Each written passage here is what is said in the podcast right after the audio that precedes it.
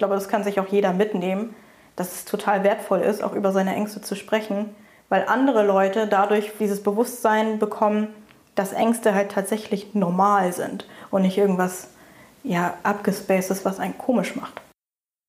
Hallo und willkommen bei Campusgeflüster, dem Podcast für und mit Studierenden der Hochschule Fresenius.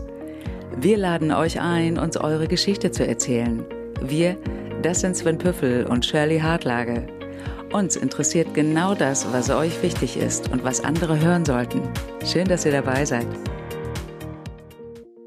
Angelina, schön, dass du da bist bei Campusgeflüster. Wir freuen uns total, dass du gekommen bist und uns von dir erzählst und deine Geschichte erzählst. Und bevor wir damit anfangen und einsteigen in das Thema, äh, möchte ich dir die zehn schnellen Fragen stellen, damit wir dich besser kennenlernen. Und bist du bereit? Ja, ich bin bereit. Du darfst dich für das eine oder das andere entscheiden. Strand oder Berge? Strand. Träumerin oder Realistin? Realistin. Tretboot oder Kajak? Kajak. Tag oder Nacht? Tag. Genuss oder Disziplin? Genuss. Schnell oder geduldig? Geduldig. Herz oder Kopf? Kopf. Ordnung oder Chaos? Chaos. Unsichtbar sein oder Gedanken lesen können? Unsichtbar sein. Aufgeregt oder entspannt gerade? Ja, schon aufgeregt, ja. Das gehört, glaube ich, auch ein bisschen dazu. Ja. Und äh, führt uns so ein bisschen natürlich auch zu deiner Thematik, denn äh, wenn man eine soziale Phobie hat, gehört aufgeregt sein so ein bisschen zum Leben, kann ich mir vorstellen, in vielen Lebenssituationen. Deshalb auch, ja, herzlich willkommen von mir und schön, dass du Lust hast, deine Geschichte zu teilen. Und bevor wir so ein bisschen in die Tiefe einsteigen, das hatten wir im Vorgespräch ja gehabt, ist es ja fast schon so ein bisschen paradox, dass du hier zu Gast bist, weil äh, du wirst ja vielleicht gleich noch ein bisschen mehr erzählen, was eigentlich eine soziale Phobie ist oder wie sich soziale Ängste auch zeigen können. Aber ein Merkmal ist ja auch die Angst, irgendwie in der Öffentlichkeit zu stehen, äh, bewertet zu werden und letztendlich so eine Podcast-Aufnahme bedeutet ja, irgendwann kommt ein Podcast raus, den hören viele Leute, Leute bilden sich eine Meinung dazu. Deshalb so als erste Frage, was hat dich trotzdem dazu motiviert, äh, hier mitzumachen? Mhm, also wahrscheinlich hätte ich mich das vor, keine Ahnung, fünf Jahren oder so auch gar nicht getraut. Aber ich habe da halt einfach Bock drauf, auch weil ich glaube, dass es wichtig ist, ja, so ein Bewusstsein dafür zu schaffen, dass sowas überhaupt existiert. Also viele Leute haben sich damit wahrscheinlich noch gar nicht auseinandergesetzt. Oder auch ja, selbst Betroffenen zu zeigen, dass das nicht so die Endstation des Lebens ist, nur weil man jetzt gerade Angst hat, sondern dass es doch immer einen Weg raus gibt. Und deswegen dachte ich mir, es ist eigentlich ganz cool, hier zu sein, ja. Und das heißt, wie ist es jetzt, hier zu sitzen? Ist ja immer so die Frage, wie man sich das vorstellt. Wie ist es jetzt für dich, hier zu sitzen? Also natürlich bin ich angespannt. Also es ist jetzt nicht so, dass ich hier chili-milli hier irgendwie rumsitze und mega entspannt ja. bin. So, ähm, so ist das nicht, aber ich glaube, es ist auch normal. Also ich glaube, jeder ist aufgeregt, der hierher kommt. Und ja, von daher, also es ist so ein normales Pensum, sage ich mal, dann aufgeregt sein. Und wir sind ja auch immer ein bisschen aufgeregt, ja, wenn wir sitzen. Das darf man ja auch nicht vergessen. Ja, so. ja, genau. Und du bist ja damit auch gar nicht allein mit dieser Angst, weil es geht ja ganz, ganz vielen so. Und genau wie du es schon sagst, das ist sowas, worüber man auch ja häufig auch nicht spricht und viele sich auch nicht trauen, sich damit zu zeigen. Und ich habe mal so nachgelesen, so es gibt natürlich auch eine hohe Dunkelziffer, aber zwischen sieben und zwölf Menschen sagt man von 100 denen geht es so. Die haben richtig auch eine ja, pathologisch diagnostizierte soziale Phobie. Und, äh, und gerade jungen Menschen geht es ja auch so, dass es auch im Jugendalter anfängt und sich dann auch noch potenziert. Und von daher ist es so wertvoll, dass du da bist und auch erzählst, wie es sich wirklich anfühlt. Ja, also ich gehe auch davon aus, dass eigentlich jeder, also auch Leute, die jetzt nicht unbedingt eine Sozialphobie haben, sich so ein bisschen damit identifizieren können. So, weil ich glaube, aufgeregt sein gehört, so wie du schon sagtest, halt zum Leben dazu. Und ob es jetzt bei einem Referat ist oder keine Ahnung, wenn man beim Arzt anrufen soll oder so, so isoliert betrachtet, haben da ganz viele irgendwie Probleme mit. So, das muss ja nicht unbedingt dann in so einem Ausmaß einer Sozialphobie sein. Also ich glaube, das ist viel ja, lebensnäher, als man sich das vielleicht vorstellen mhm. möchte. Wir haben schon ganz häufig den Begriff Sozialphobie oder soziale Phobie. Für alle, die uns hören und die gar nicht so richtig wissen, was das ist, magst du vielleicht mal in deinen Worten und deinem Verständnis erklären, was eine soziale Phobie ist? Mhm, also grundsätzlich würde ich sagen, das sind so Ängste, die einem im alltäglichen Leben so ein bisschen begleiten, vor allem in der sozialen Interaktion mit anderen. Bei mir äußert sich das auch im Leistungskontext, aber auch so im privaten Umfeld, so halt so, wenn man mit jemandem sprechen muss, insbesondere wenn es fremde Leute sind, ja, so ein bisschen Schiss, bewertet zu werden, so Hemmung zu haben, ähm, ja, so. Mhm. Also immer auch nicht die Furcht vor Menschen, sondern eher sich zu blamieren oder bewertet zu ja. werden. Ne? Mhm. Und kannst du sozusagen zurückverfolgen, wann dir aufgefallen ist, dass du nicht nur von einer Aufgeregtheit sprichst, sondern auch wirklich von, einem, äh, von einer Angst sprichst? Wann ist dir das so bewusst geworden? Also die Frage habe ich mir natürlich selbst auch ja. schon ganz oft gestellt und ich sag mal, so, ähm, wenn ich so an meine Kindheit denke, sind da schon so ein paar Auffälligkeiten, wo ich sage, so da hat sich das vielleicht schon angebahnt. Also so dieses, ja, das, was ich vorhin schon sagte, so ein Referat halten, dass man dann da aufgeregt ist, was vielleicht auch dazugehört. Aber ähm, dann kam dazu, man traut sich halt nicht irgendwie fremde Leute anzusprechen oder so, keine Ahnung, zu sagen, so, hey, du hast dein Portemonnaie verloren. Das war für mich schon schwer. Oder zu sagen, ich rufe jetzt halt irgendwo an beim Pizzaservice oder so. Oder ich klopfe an der Tür vom Lehrerzimmer und muss mit den Lehrern sprechen. So, das waren schon so, ich sag mal in Anführungsstrichen, Kleinigkeiten, die halt Schwierigkeiten gemacht haben. Und das wurde natürlich auch immer stärker. Also es hat sich angehäuft und so weiter. In der Jugendzeit wurde es dann schlimmer. Und ich sag mal so, als ich explizit gemerkt habe, dass ich einige Dinge nicht mache, weil ich da Schiss vorhabe und ich gehe Dinge aus dem Weg, da habe ich dann gemerkt, so ja, okay, das ist jetzt nicht so das normale Aufgeregtsein, was vielleicht andere haben. Ja, da sagst du was ganz Entscheidendes auch. Bei einer sozialen Angst, bei einer sozialen Phobie geht es ja auch immer darum, dass es um Vermeidungsverhalten geht. Und ja, die Menschen da auch darunter leiden, dass sie bestimmte Dinge auch nicht mehr machen und sich dann noch mehr zurückziehen. Und es hört sich an wie so eine Art Kreislauf, ne? Da ist die Angst und dann die Angst davor, oh, jemand merkt es vielleicht und ähm, das ist ja so ein bisschen der, der Teufelskreis. Genau, Man macht genau. dann auch keine korrigierenden Erfahrungen, weil wenn ich es natürlich unterlasse, dann merke ich auch nicht, dass es vielleicht gar nicht so schlimm ist beispielsweise. Ja, ich kann es nicht überprüfen. Ja, ne? genau. Ne? Was waren denn so deine kleinen und großen Strategien? Also vielleicht auch in dem Moment, wo es dir noch nicht so bewusst war, trotzdem mit diesen Ängsten umzugehen, weil das, ich arbeite mit vielen Menschen, die auch eine soziale Phobie haben, die haben dann, ob die jetzt immer gut oder nicht so gut sind, aber irgendwie entwickeln die auch ganz früh so kleine Strategien, um trotzdem durchs Leben zu kommen. Was war das bei dir sozusagen, so als Kind oder als Jugendliche, wie du trotzdem irgendwie durchs Leben gekommen bist, trotz dieser Ängste? Also da muss man sagen, dass ich natürlich nicht in jeder Situation, ähm, also mich immer gut verhalten habe. So. Es gab natürlich auch Situationen, da saß ich vor meinem Telefon und wollte Essen bestellen und damals gab es halt diese Apps halt auch noch nicht. Dann saß ich da eine halbe Stunde und konnte nicht anrufen und habe es dann im Endeffekt doch nicht gemacht und habe mir irgendwelche Nudeln gemacht. So. Also solche Situationen gab es mhm. natürlich auch. Ja, also so Dinge, auf die ich Bock hatte mhm. oder so, da wollte ich dann nicht, nicht einbüßen, nur weil ich Angst hatte. Mhm. Also das waren dann so, wo ich mir so dachte, so, ja, da muss man halt irgendwie durch. So. Und dann mhm. habe ich mich vielleicht ruhiger verhalten, als ich es normalerweise tun würde in solchen Situationen. Aber ich habe mich nicht davon aufhalten lassen, nur weil ich Angst hatte. Und was ist das in dem Moment, wenn du sagst, du sitzt vom Telefon, mhm. was geht da in dir vor? Was geht da ab? Das ist ganz schwer zu erklären, weil äh, ich würde tendenziell sogar sagen, dass das mehr so eine Hemmung ist als jetzt so eine konkrete Angst, weil das ist irgendwie so ein ganz ja, verankerter Impuls in einem, das jetzt nicht zu tun. So. Und so, das ist gar nicht so, dass man jetzt sagt, so, boah, ich habe jetzt so Schiss, da die Nummer zu wählen und da anzurufen und so, weil man natürlich mit rationalem Gedanken auch weiß, dass das ja unnötig ist. So, ähm, aber trotzdem hat man halt so diese Hemmung so und das ist voll schwer zu erklären, weil es wie so eine Barriere ist, wo man sagt, wie so eine mhm. unsichtbare Wand, wo man weiß, so, okay, da kann ich jetzt einfach nicht drüber hinausgehen. Es funktioniert jetzt einfach nicht natürlich rückblickend betrachtet, wenn ich dann hinterher drüber nachdenke, dann weiß ich auch so, ja, äh, mir fällt es schwer zu telefonieren, weil da Leute meine Gestiken nicht sehen oder meine Mimiken nicht sehen, sondern nur meine Stimme hören und so. Aber das wird einem hinterher bewusst und nicht in der Situation, wo man gerade gehemmt ist, da jetzt anzurufen. Ja. Und viele haben ja dann diese Blockaden, weil sich so ein Gedankenkonstrukt aufbaut. Oh, die könnten dann dies denken oder das denken. Was ist da so ein Gedanke, der sozusagen da auch mit auf dem Telefon sitzt, von wegen, oh Gott, was, was, was könnten die denken? Was, was ist das? Mhm, also ich gehe zum Beispiel von mir sehr stark davon aus, dass ich so Smalltalk und so einfach nicht kann. Also so diese alltäglichen Interaktionen, die man halt irgendwie können muss, in Anführungsstrichen. Also die von einem so ein bisschen erwartet werden. Und dann ist das natürlich so, wenn ich davon ausgehe, dass ich da eine Schwäche habe, dass man dann das Gefühl hat, so die anderen finden einen komisch oder so, nur von dem, wie sie einen hören oder die Stimme klingt komisch oder man fängt an zu stottern oder so, keine Ahnung, dann habe ich mir so einen Zettel vorbereitet, habe meine Nummer aufgeschrieben, damit ich sie auch vernünftig sage. Also das sind so komplett banale Dinge, die einem dann so durch den Kopf gehen, die dann plötzlich so riesengroß werden. Ja, genau. Und wahrscheinlich auch körperlich spürbar, oder?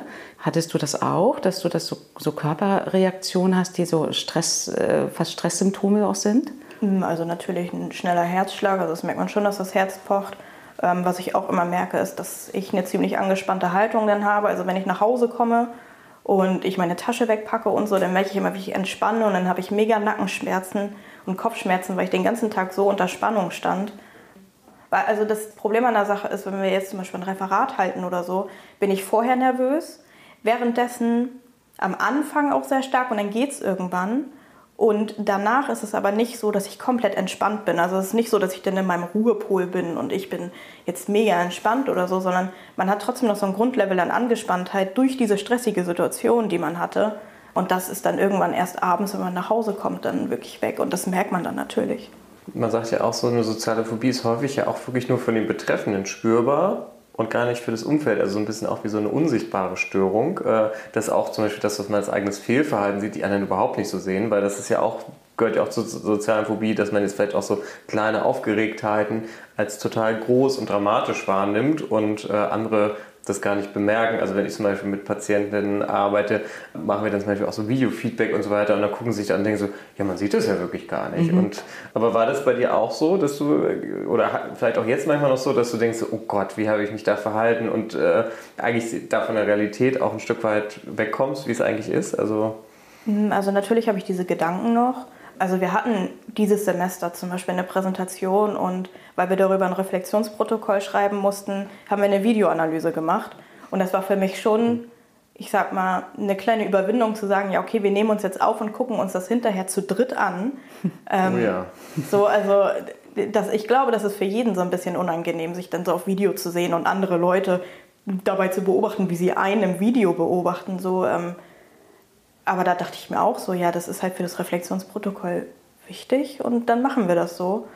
Also natürlich hat man dann so diese Gedanken, man macht ja immer diese Worst-Case-Szenarios in seinem Kopf aus. Man stottert mega doll oder man kippelt dann mit dem Stuhl rum da vorne, den man sich in die Hand legt oder so. Bei der Videoanalyse wird einem halt schon bewusst, dass es echt minimal ist und dass man, so wie man sich selbst im Spiegel betrachtet, auf ganz andere Dinge achtet als andere Leute dann. Da muss man sich einfach bewusst machen, dass Gedanken nicht die Realität sind. Also nur weil ich mir jetzt schlechte Gedanken mache, heißt das nicht, dass es dann auch tatsächlich so mhm, ist. Mhm. Du bist auch nicht der Gedanke, sondern es ist, äh, dein Verstand bietet den Gedanken an. Ja. Und du kannst immer auch wählen, ist er jetzt hilfreich für mich oder nicht so. Ne? Und du hast da was ganz Gutes angesprochen, was ja wichtig ist, auch, ähm, sage ich mal, auch durchzuziehen, irgendwann sich der Angst zu stellen und Exposition zu machen ne? und zu sagen, okay, das ist eine typische Situation, die total herausfordernd für mich ist, wo ich üben kann, die Angst zu überwinden und über den, das Angstlevel rüberhüpfe und merke, alles klar, es passiert nichts Schlimmes und du trainierst ja sozusagen dann deinen Mutmuskel, sage ich mal, damit. Und gab es da bestimmte Situationen, die du bewusst auch geübt hast? Also tendenziell ist es jetzt mittlerweile so, dass ich bei allem, wo ich merke, dass ich eine Hemmung habe, sage, das mache ich jetzt auf jeden Fall. Wenn ich da Bock drauf habe, dann mache ich das, ob ich jetzt Angst habe oder nicht. Und das hilft natürlich mega. Also weil man dann ständig in Situationen ist, wo man sich beweist, das ist nicht so schlimm, wie man sich das ausmalt. Und das ist super wertvoll, weil man dann bei neuen Situationen weiß, so ja, wenn die 20 Situationen vorher nicht schlimm waren, warum dann jetzt? Und was ich auch ganz hilfreich finde, ist, sich bewusst zu machen, dass man auch nicht von allen gemocht werden muss. Also nicht alles, was ich bin oder was ich tue, muss von allen anderen Menschen gemocht werden.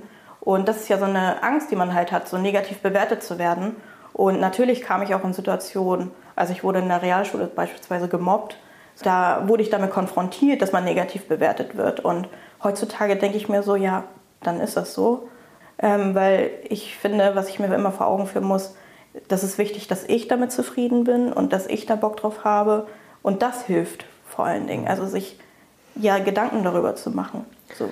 Wie bist du dahin gekommen? Weil ich finde das total spannend. Da gehört ja auch ganz viel Kraft und Mut beispielsweise dazu. Und jetzt bist du da ja schon so ein bisschen drin, klingt das so. Aber vielleicht kannst du noch mal den Moment beschreiben, wo du damit angefangen hast und was dir auch dabei geholfen hat. Weil das ist ja vermutlich jetzt nicht so einfach im Sinne von, ich mache das jetzt einfach und dann klappt das, sondern das ist ja eine riesenhohe Mauer, über die du da gesprungen bist. Also ich glaube, das ist immer so Step by Step passiert. Also es war jetzt nicht so, dass ich angefangen habe mit der größten Aufgabe der Welt, so wo ich jetzt dachte, so das ist das, was mir am meisten Angst macht und das mache ich jetzt, sondern so das, was im Alltag integrierbar ist. Also als ich mein Abi gemacht habe und ich wusste, ich möchte jetzt studieren, dann wusste ich, okay, fürs Studium, da muss ich einen BAföG-Antrag stellen. Den muss ich halt machen, den muss ich abschicken. Ich muss mit dem BAföG-Amt telefonieren. So, also so Dinge, wo ich weiß, so wenn ich etwas machen möchte, dann komme ich da nicht drum herum. So, und die habe ich mir natürlich als erstes ausgesucht, weil erstens ist es für den Alltag sehr viel leichter, wenn man die Dinge dann machen kann. Und zweitens fallen einem dann später irgendwann auch Dinge leichter, wo man sagt, so die tut man jetzt vielleicht nur für sich. Also das ist jetzt nichts, wo man von außen hin irgendwie so ein bisschen zugezwungen wird. So, von daher habe ich, glaube ich, mit den Sachen angefangen und habe mich dann einfach immer weiter gesteigert. Ja, aber ich kann gar nicht so genau mhm. sagen, wie jetzt der Impuls kam, dass ich jetzt gesagt habe, jetzt und vorher nicht. Gab es denn irgendjemand oder irgendwas in dir oder vielleicht irgendwie auch ein Modell, was dir dabei geholfen hat, so diesen Weg zu gehen? Also ich habe jetzt gerade auch im Psychologiestudium, also ich habe 2020 ja hier angefangen im Wintersemester, viele Freunde gefunden die durch das Psychologiestudium nun mal auch irgendwie so ein bisschen den Kontakt dazu haben, was eine Sozialphobie ist und so und habe mich denen geöffnet. Und was da ganz ratsam ist, ist, dass sie einen weder bemitleiden noch irgendwie so überengagiert sind und zu sagen, so ich greife dir jetzt mit allem unter die Arme und ich sehe in dir nur noch die Sozialphobie, die mich dann auch nicht bemitleiden oder die mich bemuttern oder so. Ähm, und das hilft. Also, dass man einfach wie so ein normaler Mensch behandelt wird, der die ganz normalen Aufgaben, die jeder andere auch machen muss, halt zu tun hat ich beschäftige mich dadurch, dass mir Leute dann sagen, boah, ich bin so stolz auf dich, dass du das geschafft hast, noch viel mehr mit meiner Sozialphobie, als ich es normalerweise tun würde. Weil manchmal tue ich Dinge einfach so, ohne dass ich da auch Angst habe oder Hemmung habe oder so. Einfach so, keine Ahnung, das ist dann so, kommt aus mir heraus und dann mache ich das und war mega entspannt. Und dann kommt trotzdem aus einer Ecke irgendwie so, boah, ich bin total stolz. Und das ist dann halt so, wo ich mir so denke, so, warum? Mhm. So, also von daher einfach normal. Normal behandelt werden ist, glaube ich, das, was am meisten hilft. Also natürlich auch respektvoll sein. Ne? Also wenn mir jetzt einer sagt, so, äh, jetzt stell dich mal nicht so an, na, da kannst du doch wohl easy anrufen, so. Dann ja. ist es natürlich auch so ein bisschen, wo ich mir so denke, so, ja, okay, vielleicht verstehst du nicht, mhm. dass ich damit Probleme habe. Aber dass es halt einfach nicht so die Bedeutung gewinnt in so einer Freundschaft. Ähm, was für ein Verhältnis hast du denn zu deiner eigenen Angst? Weil, ich sag mal so, wegkriegen wirst du sie ja wahrscheinlich nicht, das, oder? Also ich denke nicht, dass ich jemals als geheilt zähle irgendwie, dass ich sage, so ich habe diese Sozialphobie als mhm. solches nicht mehr. Ich glaube schon, dass ich in ja, vielen Situationen immer noch Hemmung verspüren mhm. werde oder hier mal ängstlicher sein mhm. werde als vielleicht die Durchschnittsbevölkerung. Ähm, aber das ist ja auch gar nicht schlimm. Also andere Leute haben Angst vor Spinnen, dafür habe ich Angst zu telefonieren vielleicht. Wichtig ist ja, dass ich mich dadurch nicht einschränken lasse. Also ich sage hm. nicht, diese Angst beherrscht mich jetzt, jetzt kaue ich mich zu Hause ein und jetzt tue ich nichts mehr, sondern ich nehme das zur Kenntnis, das ist ein Teil von mir und man wählt halt einen Weg, mit dem man dann gut umgeht, äh, mit dem man zufrieden ist und trotz der Angst diese Situation auch genießen kann. Also wenn ich jetzt Präsentation halte, dann ist es natürlich ein Teil davon, dass ich nervös bin und dass ich aufgeregt bin und Angst habe. Aber der andere Teil ist ja auch, dass es mir Spaß macht, vor Leuten zu präsentieren, dass es mir Spaß macht, die Inhalte auszuarbeiten oder Leuten irgendwas beizubringen. Und ich glaube, das sollte da viel mehr in den Vordergrund rücken. Ich glaube, das ist so ein Ziel, was man sich setzen sollte. Und das ist ja auch das, was du im Vorgespräch auch erwähnt hattest. Es gibt Situationen, die sind angstbesetzt, sage ich mal. Und es gibt Situationen, da wunderst du dich selber, dass die so gut funktionieren. Ne? Was sind das für Situationen, wo du sagst, so, also krass, dass das auch geht? Das ist voll situationsabhängig, ähm, weil das kann ich mir selbst noch nicht erklären, weil manchmal ist es so, an einem Tag bin ich da mega aufgeregt und habe mega Angst und am anderen Tag geht das voll fit. Also dann dann, also dieses Referatsthema, das ist bei uns im Studium halt sehr präsent, deswegen mhm. ist das ein sehr gutes Beispiel. So, dann bin ich manchmal halt mega entspannt und habe gar keine Angst und das ist manchmal auch so ein bisschen komisch, so zu merken, so, okay, also die Aufgeregtheit, die setzt halt irgendwie nicht ein, so, was ist los? So, also von daher, also da habe ich mir, kann ich mir selbst auch noch gar nicht erklären, wie das zustande kommt. Was ja nur noch mehr symbolisiert, dass diese Angst in vielen Situationen einfach nicht begründet ist und deswegen halt in vielen Situationen auch nicht da ist, weil die Angst ist ja normalerweise ein Urinstinkt von einem, um einen vor bedrohlichen ähm, Situationen zu warnen. So, und ich glaube, wenn jemand jetzt einem Tiger begegnen würde, hätte der halt immer Schiss. So, und nur diese zwei Situationen, wo ich bei einem Referat keine Angst habe, zeigt mir ja erstens, wie es sein kann und zweitens, wie es auch sein sollte. Das heißt, da sind wir wieder bei den korrigierenden Erfahrungen, die wir am Anfang besprochen haben. Bei der sozialen Phobie, du hast ja gesagt, können ja unterschiedlichste Bereiche betroffen sein. So. Und das eine sind so diese klassischen Leistungssituationen, irgendwie ein Referat halten, irgendwo anrufen, äh, es gibt auch ganz viele Menschen, die schildern auch so, so einen Klassiker, den kennen vielleicht auch viele, so an, an einer Supermarktkasse das Kleingeld raussortieren oder in der Öffentlichkeit essen. Das ist mhm, ähnlich stimmt. wie jetzt vielleicht beim Telefonieren, wo, wo vielleicht manche Leute fragen, ja, was, was soll denn da passieren? Wo Leute sagen, total katastrophisierende Gedanken haben, wenn man anfängt zu zittern und die Suppe verschüttet wird und man sich total blamiert. Das sind ja eher so diese Leistungssituationen, die dann auch relativ klar begrenzt sind. Und gibt es aber auch diese interaktionellen Situationen, Stichwort Smalltalk, wo es eben nicht damit getan ist, einfach zu sagen, ich rufe jetzt an, bestelle die Pizza, leg wieder auf und ich habe eine korrigierende Erfahrung, sondern es sind ja Situationen, die komplexer sind. Wie ist es da? Weil da ist es ja so die Augen zu und durch oder einmal den vom 10-Meter-Brett springen, klappt ja nicht so gut. Wie, wie ist das da? Also ist es für dich auch, du hast gesagt, Smalltalk ist manchmal so schwierig, also sind das auch Situationen, die schwierig sind? Und klappt dann in Anführungsstrichen deine Methode auch? Mm, also ich sag mal so, ich versuche mir bei allen Dingen, aber egal in welcher Situation, vorher einfach nicht so krass die Gedanken zu machen. Also ich versuche mich abzulenken, versuche jetzt nicht im kleinsten Detail mir vorzustellen, wie das ablaufen wird und wie sage ich was und wie formuliere ich was aus oder so. Damit macht man sich noch viel mehr Druck, man macht sich viel mehr verrückt. Dadurch, ja, also man stottert dadurch auch mehr, einfach weil man so, die, also wie so ein wie so ein Anrufbeantworter rattert man da, da seinen mhm. Text runter. Und deswegen, also das ist voll kontraproduktiv. Deswegen versuche ich das halt zu vermeiden, also mir einfach vorher die Gedanken zu machen. Also auch heute oder die Tage vorher. So, ich habe mir ja natürlich Gedanken darüber gemacht, dass ich hier heute beim Podcast bin, aber ich habe mir nicht bewusst Gedanken darüber gemacht, wie ich was erzähle, was ich erzähle, sondern denke mir so, ich lasse es auf mich zukommen, so und versuche das halt einfach authentisch zu machen, weil das ist, glaube ich, das Wesentliche, worum es geht, auch beim Smalltalk, einfach man selbst zu sein. Ja, und das Doofe ist ja auch dieses an die Zukunft dann schon zu denken, oh Gott, und dann könnte dies oder das, dann ist man ja sofort in den Gedanken und auch im Gefühl drin und baut da eine Riesenblase auf, die eigentlich gar nicht notwendig ist. Und äh, wie gut, dass du das dann hier auch ausprobierst und dann auch herkommst. Und weiß denn irgendjemand, dass du heute hier bist und das Interview gibst und über deine Angst sprichst? Ja, also einige meiner Freunde wissen das, mein fester Freund weiß das auch ganz normal. Ähm, aber es ist jetzt auch nichts, was ich groß an die Glocke gehängt habe, weil also erstens brauche ich es nicht und zweitens denke ich mir so, äh, wenn die Leute den Podcast hören, dann werden sie so oder so auf die Folge stoßen. Also ja.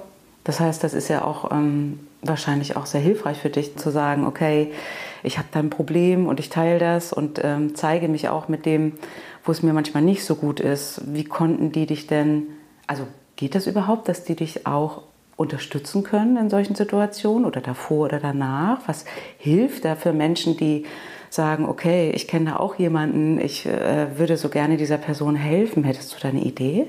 Also ich glaube, das Beste, was man machen kann, ist einfach da sein, ohne tendenziell irgendwas Spezielles zu machen, einfach der Person zu vermitteln, so, ey, ich bin, also ich bin wirklich so dein Freund, ich bin für dich da, ich, ich stehe dir bei.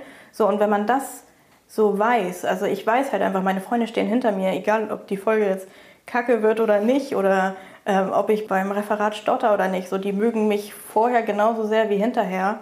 Und sich das vor Augen zu führen, ist, glaube ich, das Wertvollste, was man in so einer Situation machen kann. Ein anderes Thema, äh, wir wollen nicht immer wieder zu Corona zurückkehren, aber hier komme ich nochmal auf diesen Punkt zurück. Ich habe mit ganz vielen Menschen mit sozialer Phobie gesprochen und auch viele Kollegen und Kolleginnen haben das berichtet, dass es für viele im ersten Moment also erstmal so der erste Lockdown war total erleichtert zu sein. Cool, so die ganzen Situationen, die mir irgendwie Angst machen, sich mit vielen Leuten treffen, Referate, fiel halt plötzlich alles weg.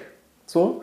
Äh, aber es gibt auch viele, die berichtet haben, so, aber dann nach den, weiß ich nicht, ein oder zwei Jahren, wo das Leben wieder normal losging, merken die plötzlich, oh Mist, ich bin jetzt nochmal drei mhm. Schritte zurück, als ich damals war, weil ich natürlich in der Situation viel vermeiden konnte und diese Hemmschwelle noch deutlich höher geworden ist. Wie war das für dich, als dann so der erste Lockdown, Corona kam und die, diese Situationen auch ein Stück weit zurückgegangen sind, die bei, für dich angstbesetzt sind? Mhm. Also das war jetzt nicht so, dass ich mega erleichtert war, so, so huhu, ich hocke jetzt zu Hause und jetzt darf ich keine Angst mehr haben. So. Also ich habe mich, glaube ich, viel mehr mit äh, der Corona-Situation als solches beschäftigt, als mit meiner Sozialphobie. Anders wurde es dann, als ich mein Studium angefangen habe, weil da ist die Corona-Pandemie als solches eher so in den Hintergrund gerückt, ähm, weil super viele neue Eindrücke da waren. Wir hatten teilweise auch Präsenztermine hier an der Hochschule, neue Leute, neuer Jahrgang. Das war, glaube ich, eher so das, was jetzt in den letzten zwei, drei ja. Jahren so eindrucksvoll war. Also die Corona-Pandemie als solches gar nicht. Und da muss ich auch sagen, habe ich vorher und hinterher nicht so krass den Unterschied gemerkt, weil ich eben durch das Studium und durch die Freunde, die ich dadurch gewonnen habe und so, generell schon Situationen erfahren durfte, die für mich halt angstbesetzt sind. So. Okay, also auch so Stichwort, also du kommst ja aus einem richtig großen Kurs auch, ich glaube mit irgendwie 30 Leuten oder 40 Leuten. Also führ uns doch mal an, wie war denn das so? der erste Tag an die Uni kommen und da sind dann irgendwie 30 fremde Menschen. Wie war das für dich? Mhm, also ich habe ja vorher schon mal studiert an der staatlichen Uni und äh, also Jura und da waren halt 300, 400 Leute in einem Hörsaal. Das heißt, es war nochmal eine andere Dimension. äh, was daran ganz gut war, war, dass man so stark nur einer von vielen war, dass man sich gar keine Gedanken darüber gemacht hat, dass man auffallen würde. Ah, okay. So. Das ist fast erleichternd, ne? Ja, ja also das, ich finde das in Kontexten, wo wenig Personen da sind, immer schlimmer als viele mhm. Personen, weil man da in dieser Masse halt nicht so untergeht. Und das war hier halt auch so. Ich dachte mir jetzt nicht so, oh, es sind 40 Leute, so viele, sondern eher so, boah, es sind so wenig Leute, aber trotzdem so viele, die mir dabei zugucken, was ich tue. Und ich habe mir zum Anfang des Studiums schon gesagt, dass ich nicht möchte, dass meine Angst hier so ein krasser Teil davon wird, weil das auch viele Situationen verbaut. Gerade im Kennenlernen, so am Anfang des Studiums, fällt es einem dann super schwer, Kontakte zu knüpfen, wenn man einfach zu Hause bleibt. Also habe ich mich schön gezwungen, zu den Ersti-Veranstaltungen zu gehen und das alles schön mitzumachen und hat auch super geklappt. Und im ersten Semester durfte ich dann auch direkt ein Referat vor den 40, 50 Leuten halten. So. Also das ist so dieses, man wurde halt direkt ins kalte Wasser gestoßen und das war gut. Also es hat mir nur gut getan. Was ja die große Chance ist, die soziale Angst nicht alleine so stehen zu lassen und sich da so von einnehmen zu lassen, ist ja, sich nochmal äh, vielfältiger zu denken. So. Wie hast du das geschafft, dich nicht nur als sozial ängstlich zu sehen, sondern zu sagen, Mensch, ich bin einfach auch noch eine junge Frau, die das und das und das an Kompetenzen hat und das kann. Wie hast du das gelernt? Ich glaube, das kam einfach irgendwann mit der Zeit, wo mein Interesse für verschiedene Dinge gewachsen ist, wo ich halt auch älter geworden bin und so gemerkt habe, so das will ich jetzt eigentlich wirklich machen. So ich möchte wirklich studieren. Ich möchte wirklich, keine Ahnung, gut sein in meinem Studium und dafür müssen die Präsentationen gut laufen und das Fach interessiert mich. Deswegen mache ich auch viele Dinge freiwillig, die natürlich dann auch wieder beängstigend sind. Aber einfach sich vor Augen zu führen, so, das will ich jetzt einfach machen und diese, diesen Ehrgeiz dahinter zu entwickeln, das zu tun und das durchzuziehen. So, da ist die Sozialphobie einfach dann irgendwann relativ klein geworden. Also nicht mehr so, dass ich das Gefühl hatte, so, ich will jetzt etwas bewusst vermeiden, sondern eher, okay, ich muss mir jetzt hier irgendwas suchen, was mir dabei hilft, dass ich das machen kann, obwohl ich Angst habe. So, und das sind so halt so Baby Steps, also so, dass ich anfange, so, okay, dann melde ich mich jetzt halt mal beim Psychopathenprogramm, so, dann rede ich da ein bisschen mit den Erstis so, ähm, das steigert sich dann, dass ich sage, okay, ich melde mich jetzt freiwillig für so ein Teaching Trainee, also das war hier an der Hochschule, dann durfte ich mit einem Kommiliton zusammen, ähm, der auch ein guter Freund von mir ist, zwei Vorlesungseinheiten im zweiten Semester gestalten. Also da habe ich dann wirklich so sechs Zeitstunden vor diesem Kurs verbracht, dass man irgendwie so ein Ziel hat, worauf man sich hinarbeitet, dass man sagt, so, okay, so ich wusste so, das, sowas will ich machen und dafür muss ich halt meine Angst in den Griff kriegen und ähm, dadurch habe ich mir selbst halt auch irgendwie in den Arsch getreten. Mhm. So, also einfach nur dieses Kopfmäßige zu sagen, so okay, die Sozialphobie ist ein Teil von mir, aber halt auch nur ein Teil. Also mhm. so wichtig ist nur, dass man sich klar wird, so okay, das schaffe ich jetzt nicht alleine, hier bin ich jetzt nicht stabil genug, so, dann hole ich mir Hilfe. So, da ist die psychologische Beratungsstelle hier an der Hochschule super oder Therapeuten, die man sich suchen kann oder auch nur mit Freunden drüber sprechen. Also das hat mir geholfen, ähm, dass man sich einfach ein Verständnis dafür aufbaut, wo man Hilfe braucht und was man auch alleine kann und das zu trennen und das in kleinen Dingen zu betrachten und nicht dieses eine große, so ich habe eine Sozialphobie, ich habe Angst vor allem, sondern das so ein bisschen ja, auseinanderzuziehen mhm. und zu sagen, so okay, das ist jetzt eine Sache, da habe ich jetzt Angst, das kriege ich aber irgendwie alleine hin. Das ist eine Sache, da habe ich wirklich doll Angst, das kriege ich jetzt vielleicht nicht alleine hin. Dann fängt man erstmal mit Dingen an, die man vielleicht alleine schaffen könnte. Und da muss man sich dann halt auch darüber bewusst werden, so also ich muss es jetzt halt tun oder ich werde halt für immer im Zimmer hocken. Und dann schafft man das, glaube ich, auch. Äh, es gibt ja auch immer diese Idee von einer psychischen Störung kann man als Freund, aber auch als Feind sehen. Bei der Depression ist es ja auch so, dass viele Leute sagen, natürlich ist es ätzend, eine Depression zu haben mit all den Symptomen, aber die Depression gibt mir auch ein Zeichen, wenn ich mich vielleicht in meinem Beruf überlastet habe oder wenn ich mir zu viel zugemutet habe beispielsweise. Ist es bei dir, der Sozialphobie, auch so, dass es da auch so, und wenn es ein kleiner Anteil ist, der dir auch hilft, das klingt vielleicht total komisch, weil natürlich die das Leben unfassbar schwer macht und du froh wärst, wenn du sie nicht hättest, aber gibt es auch Momente oder Situationen, wo du sagst, okay, da kann ich irgendwas auch mitnehmen aus dieser sozialen Phobie oder da hilft die mir oder warnt die mich oder was auch immer? Also so warnen oder so jetzt nicht, weil ich sage mal, es sind meistens Situationen, wo man jetzt nicht unbedingt gewarnt mhm. werden möchte so. Also es ist ja logisch so. Also man muss, muss mich jetzt nicht äh, immer warnen, wenn ich ein Telefonat führen muss. So. Ja. Aber ähm, es ist schon eine Hilfe dabei, stolz auf seine Leistung zu sein oder stolz auf das zu sein, was man vielleicht im Alltag schafft, weil einem so diese kleinen Dinge bewusst werden, was man halt einfach leistet. Also einige Leute, die gehen durch den Tag und ähm, machen ständig irgendwelche anderen Dinge und haben am Abend schon wieder vergessen, was sie alles getan haben. Bei der Sozialphobie fallen halt so viele Kleinigkeiten auf, wo einem dann irgendwann auch nochmal bewusst wird, wie stark man sich entwickelt hat. Ja, das ist vielleicht was Positives daran. Ah, das heißt, es macht dir bewusster auch, welche Hürden du hattest und was du mitgenommen hast und wie du so drüber gesprungen bist und so weiter. Okay. Also man, man denkt natürlich sehr aktiv über Dinge nach, ja, wenn ja. man eine soziale Phobie hat. Und das kann man ja auch umgedreht machen. Also dass man nicht äh, vorher darüber nachdenkt, wie viel schiefgelaufen mhm. ist, sondern dass man sich hinterher auch klar macht, von diesen Kleinigkeiten, die mir alle aufgefallen sind, wie viel ist auch gut gelaufen. So, und einige Dinge würden anderen Leuten vielleicht gar nicht auffallen, so Leuten wie mir, die halt solche Ängste haben und da auf Kleinigkeiten achten, dann halt schon.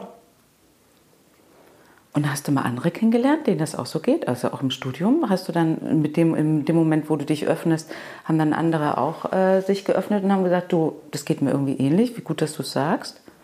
Mm, also es ist natürlich immer schwer zu betrachten, weil nicht jeder eine Diagnose hat. Ich war ja auch nie bei einem Therapeuten und habe eine feste Diagnose. Mhm. So, das ist durch jahrelange Selbsterfahrung und durch die Inhalte im Studium und auch durch Rücksprache in der psychologischen Beratungsstelle halt so gewesen, dass sich ja die Vermutung auftut, dass es halt eine Sozialphobie ist.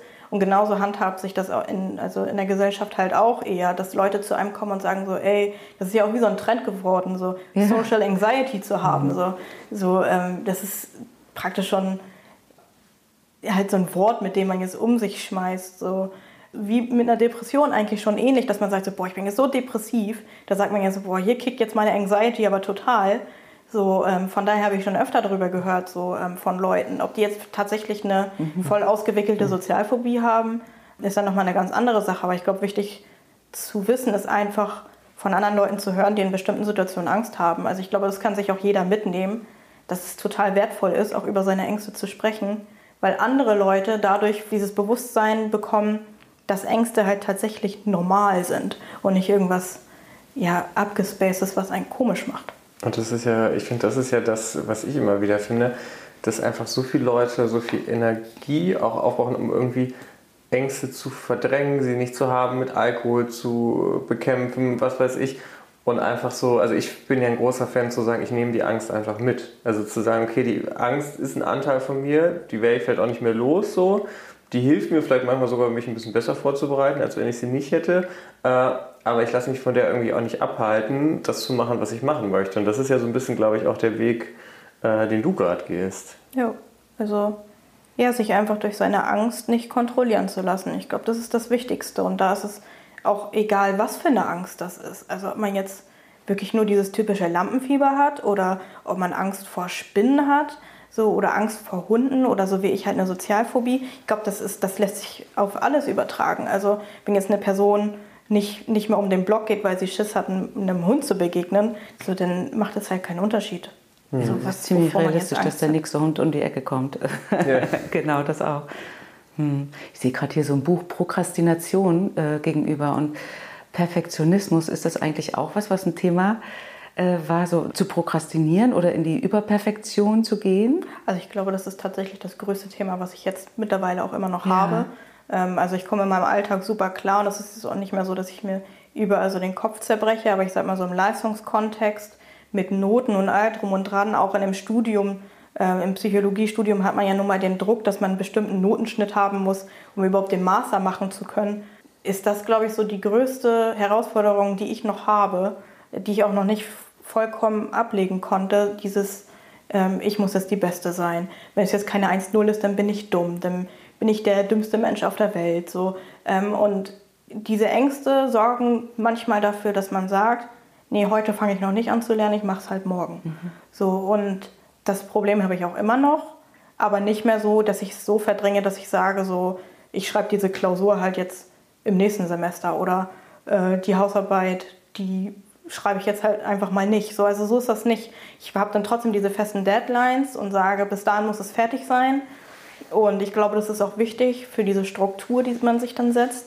Äh, aber dieses Perfektionistische und so, das habe ich noch nicht abgelegt. Und dadurch kommt ja die Prokrastination. Also, mhm. dass man das Gefühl bekommt, so egal, ob ich jetzt anfange oder nicht, das wird halt eh nicht gut. Und dann hat man diese Hemmschwelle überhaupt anzufangen, weil man gar nicht weiß, wo man jetzt anfangen mhm. soll. Und ja, das habe ich auch immer noch, ja was auch nicht schlimm ist. Also ich arbeite daran mhm. und es wird auch besser.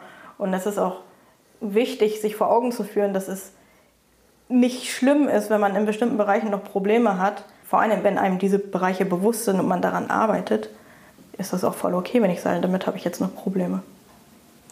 Das heißt, vielleicht so zum Abschluss, wo würdest du sagen, stehst du gerade auf deinem Weg? Also du hast dich auf jeden Fall auf den Weg gemacht, da ist jetzt viel passiert. Wo würdest du sagen, wo, wo stehst du gerade und was, äh, wo schaust du vielleicht aber auch hin, gerade in der Zukunft? Also ich glaube, ich bin schon ganz gut unterwegs und ich glaube, ich habe auch schon das Schwierigste geschafft, weil für mich ist, glaube ich, das Schwierigste einfach dieses Anfangen zu sagen, so okay, ich habe jetzt Probleme und ich arbeite da jetzt gegen an und man sieht die ersten Erfolge und so. Ich glaube, das ist das Allerschwierigste.